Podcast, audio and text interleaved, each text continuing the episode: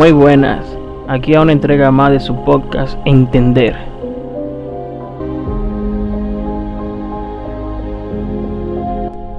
Muy buenas noches. Como todos los viernes, le hemos traído parte del estudio que estamos haciendo, refiriéndonos a Génesis.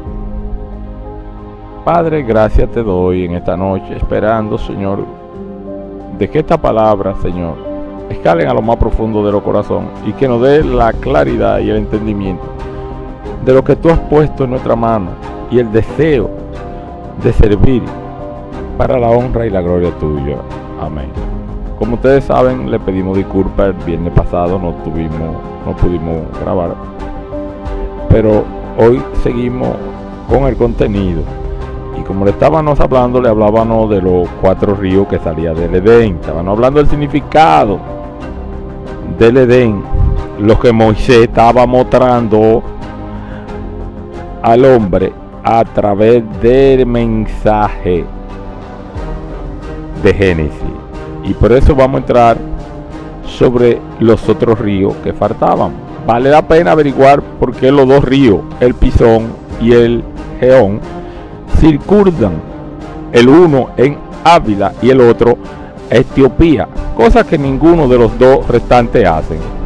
Y del Tigrí leemos que está frente a Siria, en tanto que en el caso del Eufrate no, no señala ninguna región. No obstante que ninguna duda cabe de que el Eufrate corre en torno a algunas regiones y tiene no pocas frente a sí. Pero el pasaje no se refiere al río, sino una, una enmienda de carácter. Sí, esto no se está refiriendo de río de ocasión. Moisés estaba hablando de río porque eso era lo que ellos conocían. Conocían el Eufrates, conocían eso. Y le estaba hablando sobre, sobre el río, dándole a entender que era lo que Dios iba algoreando alrededor de nosotros y que era lo que estaba haciendo. Hemos de decir pues que la prudencia, refiriéndose a los ríos, pues que la prudencia y la fortaleza son capaces de efecto. Mientras el hombre modelo, si el hombre hecho en el Edén es una inteligencia más terrestre, el creado es más inmaterial. ¿sí? Oigan bien, el hombre modelo es una inteligencia más terrestre. Es decir, aquel hombre que fue formado del barro. El hombre creado es más inmaterial. Es un hombre que es espiritual, sin parte alguna de materia perecedera dotado de una constitución más pura y nítida. Esta pura inteligencia es pues la que toma Dios, no permitiendo que salga de sí. Y habiéndola tomado, la coloca en medio de la virtud que tiene ya plantada y germinada para que la trabaje y la cuide. Cuando cuando habla que la trabaje y la cuide, recuérdese que dice que fue puesto en el huerto del Edén y dijo que de todo árbol podía comer, pero del árbol del bien, de la ciencia del bien y el mal de este no comeréis, porque el día que coma. Se, se está refiriendo a la inteligencia. Tú vas a tener dominio propio pero debes de obedecer a aquel que te crió, que te creó, perdón. Muchos, en efecto, habiendo comenzado a practicar la virtud, han cambiado al final. Muchos tratando, y es la lucha que hay dentro de la iglesia, tratando de servir por su propio esfuerzo lo que hace que caen y vuelven y caen porque no han comprendido el mensaje de Dios.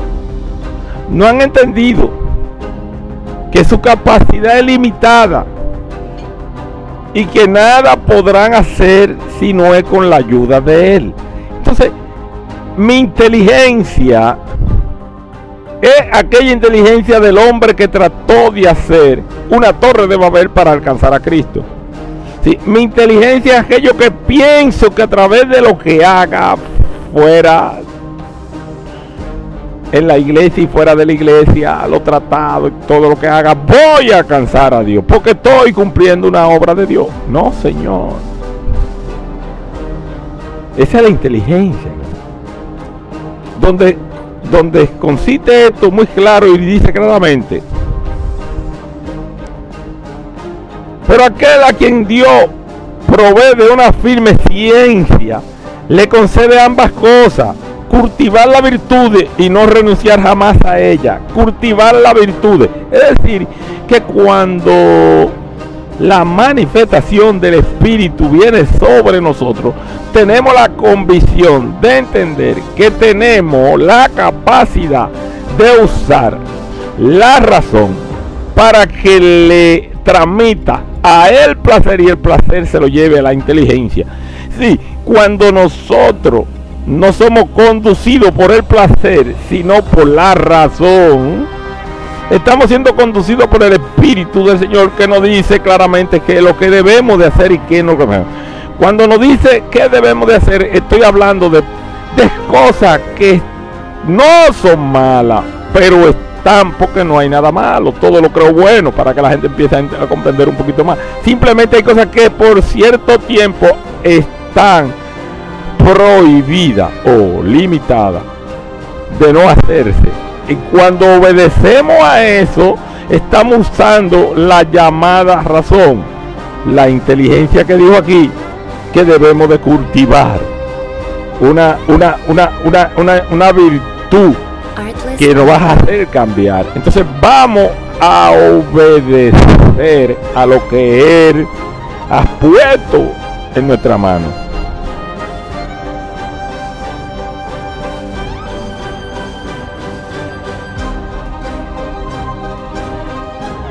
Claramente, cultivar la virtud y no renunciar jamás a ella, sino administrar y cuidar a cada una siempre a cada una siempre. Nos está diciendo que debemos de, de cultivar y de trabajar cada día.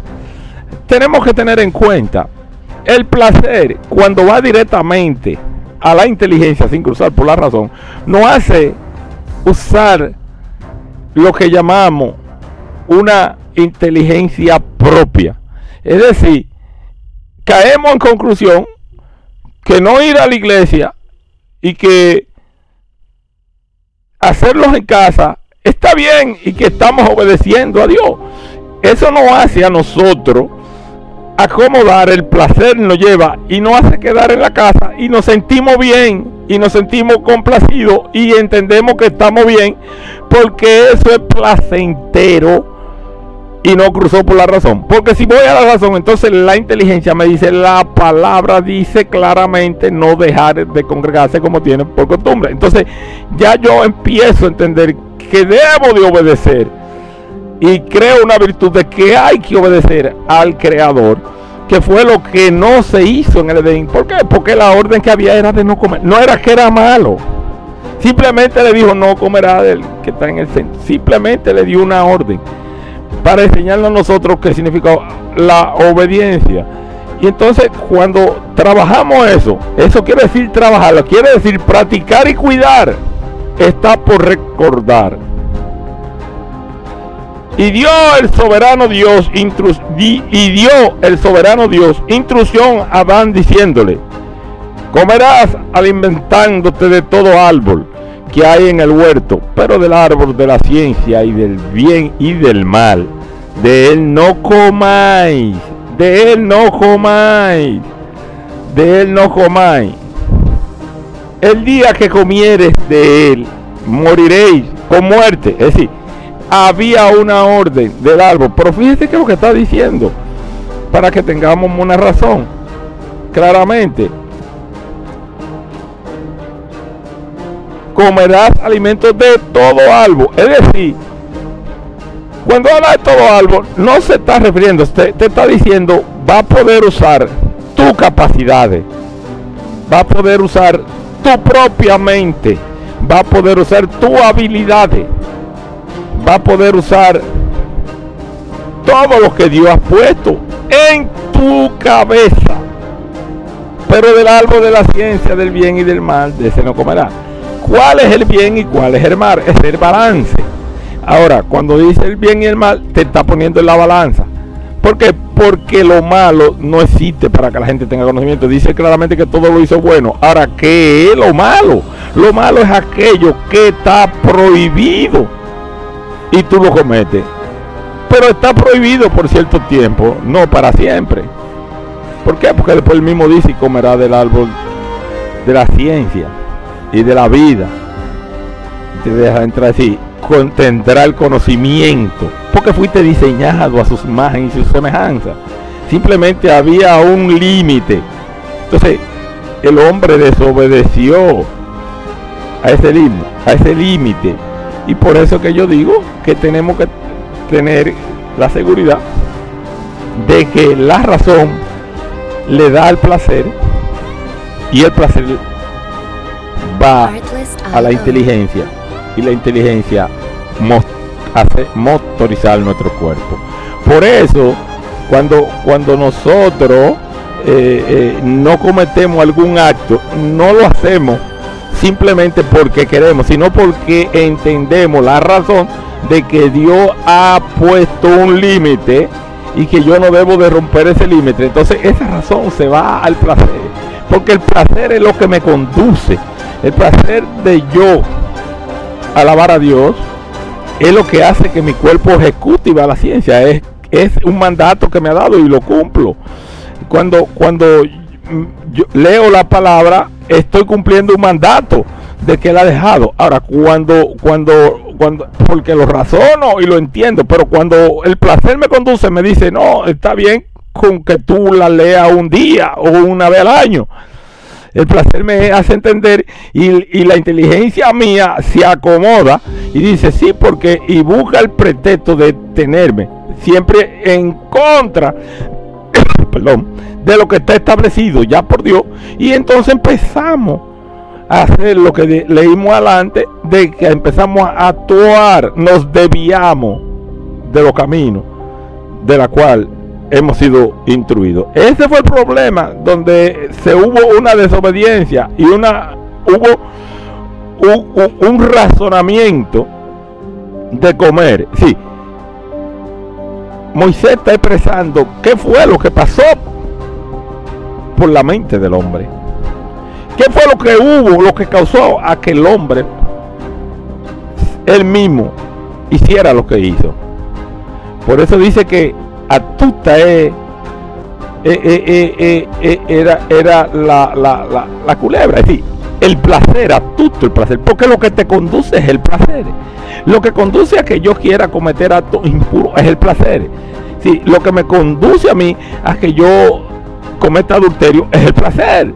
Lo que me conduce a mí a que yo quiera tomar lo que no mío es el placer. Si no me hay placer, ¿para qué lo voy a usar? El placer es que me conduce y el placer es lo que te hace que vaya a la inteligencia sin tener una pero como razono digo no me lícito como le dijo Juan al Bautista no es lícito que tú tomes la mujer de tu hermano Herodes él, no le estaba diciendo no lo haga, para que se entienda. Él le está diciendo no es lícito, no le está diciendo no lo haga, no es lícito.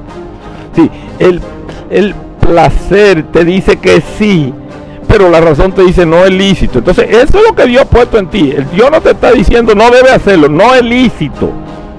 Entonces tú eres que tienes que actuar. Y si no me conviene desobedecer, a mi creador. Y eso es lo que está expresando aquí más claramente. Hemos de indagar que Adán imparte esta orden y quién es él. porque hasta ahora Moisés no lo ha mencionado.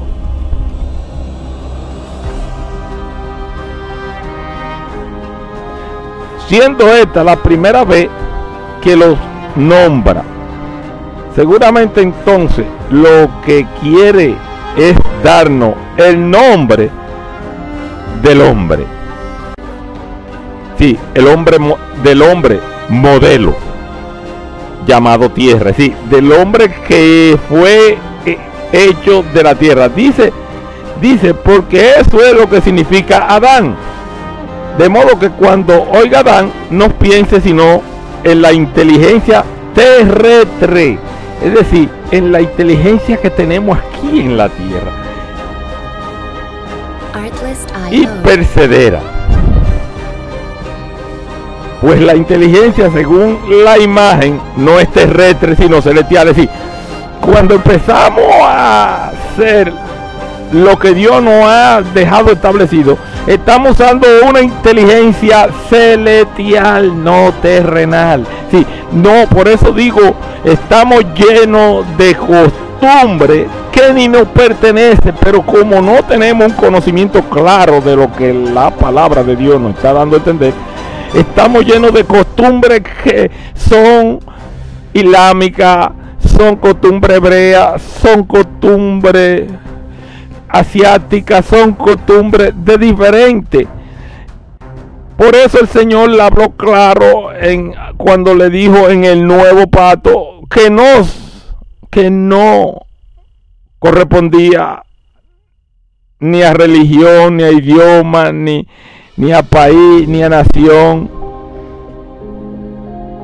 sino simplemente que era un pacto diferente. Eso fue lo que dijo, porque no se trata de hombre, ni de mujer, ni de judío, ni de gentil, ni de hebreo. Dando a entender de que cuando pasamos a la inteligencia celestial, somos transformados, porque no somos guiados por nuestra propia inteligencia terrestre, sino por la inteligencia celestial, refiriéndose a la palabra de Dios. Por eso le estaba diciendo que cuando no cometemos un acto, no lo hacemos por nuestra voluntad propia, sí, no por el placer que me hace, sino por la razón de que es prohibido cometer ese tipo de acto. Por eso a veces tenemos tanta atadura, porque tenemos tanta prohibición que no proceden de Dios, sino proceden de nuestra propia inteligencia terrestre y no celestial, para que se vayan dando cuenta. Por otra parte, debemos entender que cuando el hombre celestial es guiado por lo celestial, su razón es la que conduce al placer y el placer va a la inteligencia. Cuando es gobernado por su inteligencia terrenal, no cruza por la razón, sino va derecho al placer y cae a la inteligencia y el hombre se debía de los caminos de Dios. Por eso Pablo habló claro y fue muy diciéndose que oraba, oró tres veces para que Dios le quitara un aguijón que lo abofeteaba, un aguijón satánico, así, un deseo terrenal que lo, que lo, que lo empujaba, pero dijo, me bato mejor en mi debilidad y en mi debilidad se va a perfeccionar el poder de Dios. Sí, me voy mejor a los celestiales y me olvido de esto. Me olvido de esto que no es agradable a Dios. Pero es agradable al placer terrenal. Simple y llanamente eso es lo que está hablando y diciéndonos claramente en este pasaje. Como le dije, le vine a traer un poco de este estudio de Génesis porque estaba hablando del Edén para que tuvieran un conocimiento a qué estaba refiriendo el Edén y qué es lo que Dios está queriendo mostrar al hombre. para que el hombre pueda caminar. Cuando ya estamos dominando lo celestial, entonces pasamos a otro tipo de actitud. Y esa es la transformación que vamos. Nos vamos a dar cuenta cuando nos ofende alguien de que no procede de, de lo espiritual, sino procede de lo terrenal. Por eso que dice claramente, no tenemos lucha contra carne ni sangre, sino con vuelta y principado de la tiniebla. Sí, están siendo empujados por su propia concupiscencia. Por eso no podemos discutir con un hermano de la iglesia que tenga una ideología o algo diferente a la nuestra, sino tratar de que él comprenda y entienda verdaderamente qué es lo que Dios quiere que hagamos aquí en la tierra y qué es lo que debemos hacer para que Dios. Entonces, por eso voy a empezar próximamente a hablar sobre los pactos, la transacción, porque Dios fue claro y dijo, que tenía que venir a demostrarle al hombre para que el hombre pudiera entender su verdadero mensaje. Por eso que vemos que el Señor dice primeramente que el verbo era con Dios y Dios era el verbo y el verbo se hizo carne para venir en semejanza de hombre, porque cuando usted oye la gente que ama algo que no ve ni conoce, está mintiéndose. ¿Cómo usted puede amar o puede querer a algo que usted nunca ha visto?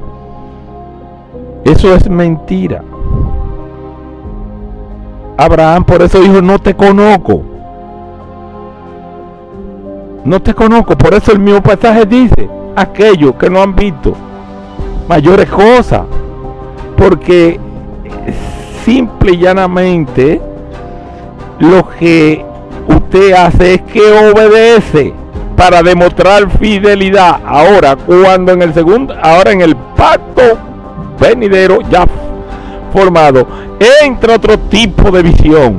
Por eso digo, hay cosas que son prohibidas, que después no serán prohibidas. Cosas que han pasado, que ya no volverán. Cosas nuevas serán hechas. Él lo dijo claramente en su palabra. Entonces, voy a hablar del nuevo pacto, porque no conocemos todavía el nuevo pacto. Simplemente decimos un nuevo pacto y vivimos entre un antiguo y un nuevo. Y cruzamos el nuevo con el antiguo. Y la misma Biblia, Pablo habló claro. Oh, ¿qué pasa, Pedro? O eres o anda con los gentiles o anda con los judíos. Entonces, esa es la enseñanza que la Biblia nos está dando para que comprendamos la separación de una cosa a otra. Y por eso tenemos cierta prohibición de cosas que la Biblia no prohíbe. Y tenemos dura y cosas que no son prohibidas por Dios, sino son prohibidas por nosotros mismos, porque ningún registro dice, sino por nuestra propia inteligencia terrestre que dice que deducción de esto produce esto y por eso no debemos de hacer esto, cosa que no es bíblica. El Señor fue claro y cuando le hable del nuevo pacto le voy a hablar para que vean cuál es el nuevo pacto y que Él dice claramente dice dos cosas, demando de ti. Amarás a Dios sobre todas las cosas y el prójimo como tú mismo a esto y vivirá. Después de eso le hablará de ese nuevo pacto, rompiendo unas ataduras antiguas y leyes que eran necesarias para ese tiempo, para poder comunicarse con, con Dios. ¿Por qué? Porque todavía tenemos un velo. El velo fue rasgado en el templo, pero todavía nosotros seguimos con el velo. Seguimos haciendo la torre de Babel por nuestra propia inteligencia pensamos que vamos a alcanzar a Dios. Por nuestro principio y nuestras ideologías terrestres, ni siquiera celestial, terrestre. Pensamos que vamos a alcanzar a Dios, cosa que es imposible. Dice que Él es el camino y la vida y nadie verá al Padre sino por Él. Así que el Señor me le bendiga. Pues todo por esta noche, amados hermanos.